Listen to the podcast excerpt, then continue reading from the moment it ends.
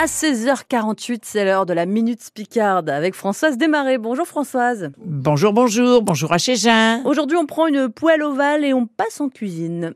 Pour faire cuire un pichon, c'est plus pratique qu'une ronde, hein, détruite au poivre vert.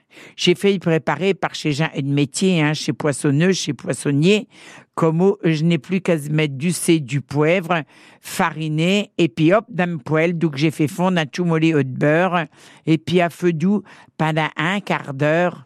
Et puis après ça, je m'avais prendre délicatement pour zéranger dans un plat beurré que je là, il ira au four, hein, pas du plastique. Hein. Acheteur, je m'avais m'occuper de mes champignons, de mes échalotes, de mes oseilles.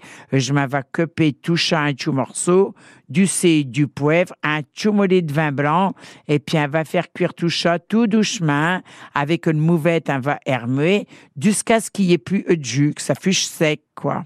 À côté de ça, dans un bol, je m'avais battre deux jaunes d'œufs avec un décilitre de crème, et puis je m'avais rajouté ça dans ma casserole. Après, avec tout, je m'avais recouvrir mes truites et je vais faire gratiner dans le four. Mmh, la minute picarde est à réécouter sur francebleu.fr avec Françoise Desmarais et sur l'appli ici.